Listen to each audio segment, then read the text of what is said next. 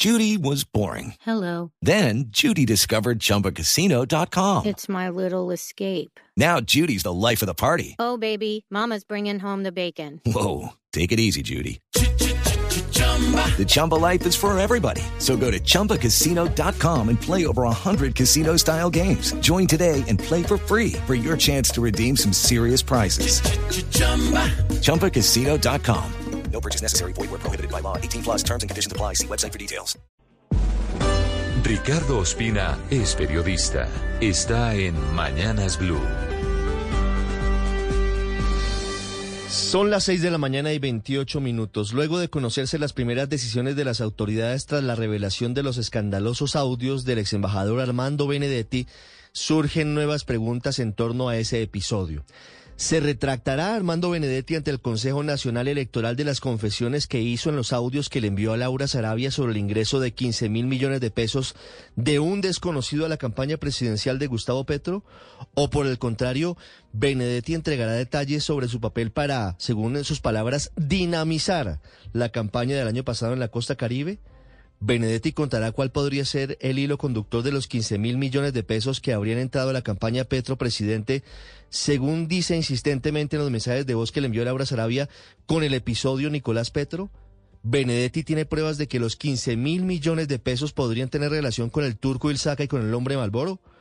¿Cuál es el papel de los hermanos Camilo y Euclides Torres, muy cercanos al ex embajador Armando Benedetti, en todo este episodio? With lucky landslots, you can get lucky just about anywhere. Dearly beloved, we are gathered here today to. Has anyone seen the bride and groom? Sorry, sorry, we're here. We were getting lucky in the limo and we lost track of time. No, Lucky Land Casino, with cash prizes that add up quicker than a guest registry. In that case, I pronounce you lucky. Play for free at LuckyLandSlots.com. Daily bonuses are waiting. No purchase necessary. Void where prohibited by law. 18 plus. Terms and conditions apply. See website for details. ¿Cuándo tomarán las primeras decisiones la Corte Suprema y la Fiscalía en torno al escándalo por los audios de Armando Benedetti?